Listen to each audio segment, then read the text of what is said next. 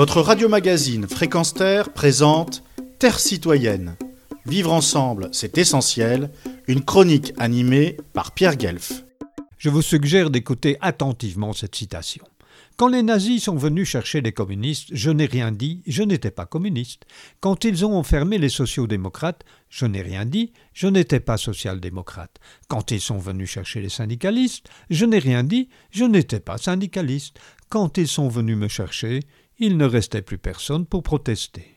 Cette citation est de Martin Niemöller. Il fut déporté dans les camps de concentration et à travers ses propos, il dénonça la lâcheté des intellectuels allemands lors de l'accession des nazis au pouvoir et des purges qui s'ensuivirent. Sa déclaration, parfois présentée sous forme de poème, est souvent citée pour dénoncer les dangers de l'apathie dans le monde politique, mais également dans la société, médias y compris.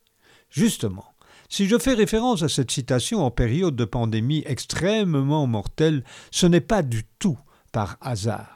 En effet, il serait grand temps que des médias arrêtent de trouver mille excuses à celles et ceux qui refusent obstinément d'appliquer les gestes barrières, port du masque y compris, les mêmes qui font circuler des arguments fallacieux basés sur des statistiques sciemment manipulées, qui publient même des tracts, comme celui affiché dans la capitale de l'Europe et qui dit, dessin à l'appui, qu'une plume dans le cul est obligatoire selon un article du Code anal.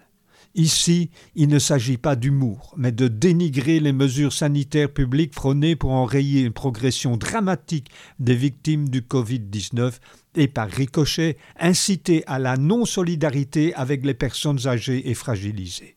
Il s'agit, selon ma perception, d'un véritable appel à la non-assistance à personne en danger. Certes, je suis pour la liberté, mais la solidarité et la fraternité universelle n'en sont-elles pas des corollaires? Les médias qui véhiculent encore des excuses pour justifier ces comportements asociaux du genre il y a une profonde lassitude dans le public, il y a eu tant de pagaille dans la nécessité de porter le masque, et ceux-ci et ceux-là se rendent complices de ces dérives et feraient mieux de marteler sans relâche qu'avoir une attitude solidaire ne consiste pas à revendiquer une pseudo-liberté qui n'est que de l'égoïsme et une potentielle conduite assassine, le terme est choisi.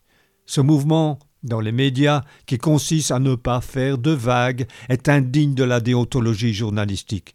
Ce que défendit toute sa vie Albert Camus, journaliste engagé, épris de justice, de liberté et de vérité, qui fut rédacteur en chef et éditorialiste au quotidien, combat. Un journaliste et un média qui aurait certainement montré le caractère odieux de la non-solidarité des Covid-sceptiques. Je le cite. C'est au journaliste mieux renseigné que le public de lui présenter avec le maximum de réserve des informations dont il connaît bien la précarité. Les nouvelles fausses ou douteuses ne devraient pas être présentées comme des nouvelles vraies. Dans tout ce que nous écrivons, jour après jour, nous ne sommes pas oublieux du devoir de réflexion et de scrupule qui doit être celui de tous les journalistes. Fin de citation à Fréquence Terre, on se fait fort de ne pas oublier ce devoir. Retrouvez et podcastez cette chronique sur notre site fréquenceterre.com.